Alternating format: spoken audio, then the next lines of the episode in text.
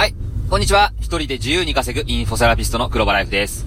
えー、今日はですね、えー、自慢しすぎると墓穴を掘るについてお話ししていきたいと思います。これね、ほんと実際にあった話なんですけども、えー私のし、ね、あのー担当しているね、その患者さんからね、直接話した内容なんですけども、あのーその患者さんはね、あの前にね、その、足つぼマッサージ、あのー受けてたんですね。で、その、1年ぐらいね、あのー なんか送迎付きで、あのー行ってたみたいなんですよ。うん。で、あのーそこはね、その、まあ、どれぐらいだったかな？まあ、送迎込みで、まあ、4500円ぐらいだったみたいですけども、うん。で、まあ、プラスアルファ送迎代がちょっと取られてたのかな？うん。それで、まあ、送迎もしてくれるっていうことで、あのー、1年間ね、あのー、まあ、週に1回ぐらいかなうん。2週に1回か2週間に1回か、それぐらいのペースで、まあ、もう1年ぐらい通ってたらしいんですね。うん。で、1年通って、あの、どうだったかっていうふうに、あの、聞いてみたところ、全然変わらんかったって言われたんですね。それで、どうもなんかその、リンパの関係でちょっと足が、その、むくんで、で、それでまあその足つぼを受けてたということで、うん、で、まあその、最初はね、ちょっとまあ気持ちくて、あの、良かったんだけど、うん、あのーまあそっからずるずるやっぱり、なんでしょうね、こう、あのーずっとこう関係をね、こう保っていくために、やっぱり、ずっとね、まあ、通わざるを得なかったような関係になった、なっちゃったんですね。うん。それで、あのーうん。まあ、そんなペースでね、1年も通ってて、うん。で、ある時ね、あのーなんかね、いきなりね、その、布団をね、売り始めたらしいんですよね。その、店の人がね。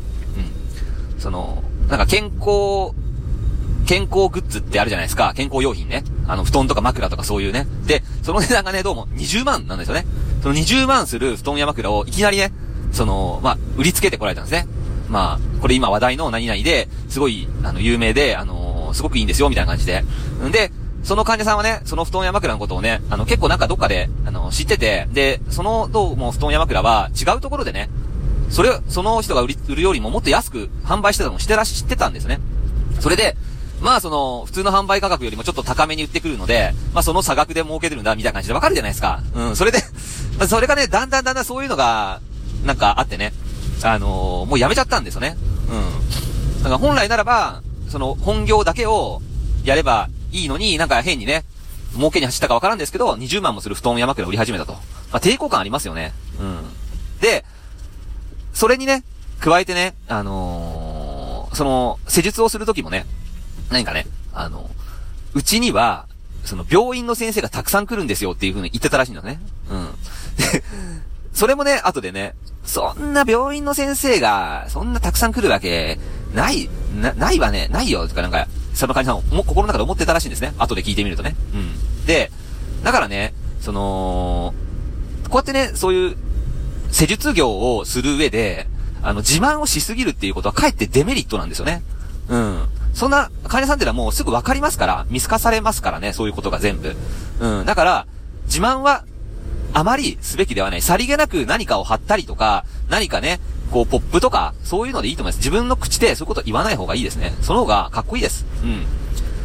確かにね、その、なんかこう、店とか行ってもね、うちには、その、病院の先生、まあ、医者がたくさん来るって言われたら、だから何って感じ。医者が来るから何って。医者だって、別に、ね、普通の人間ですから、疲れたら来ますよね。普通の人でも来ますよね。肉体労働してる人でも来ますよね。スーパーのレジ打ちの人でも来ますよね。疲れてる人は来ますよね。なのに、医者が来るから何なのって感じじゃないですか。うん。そういうね、うん。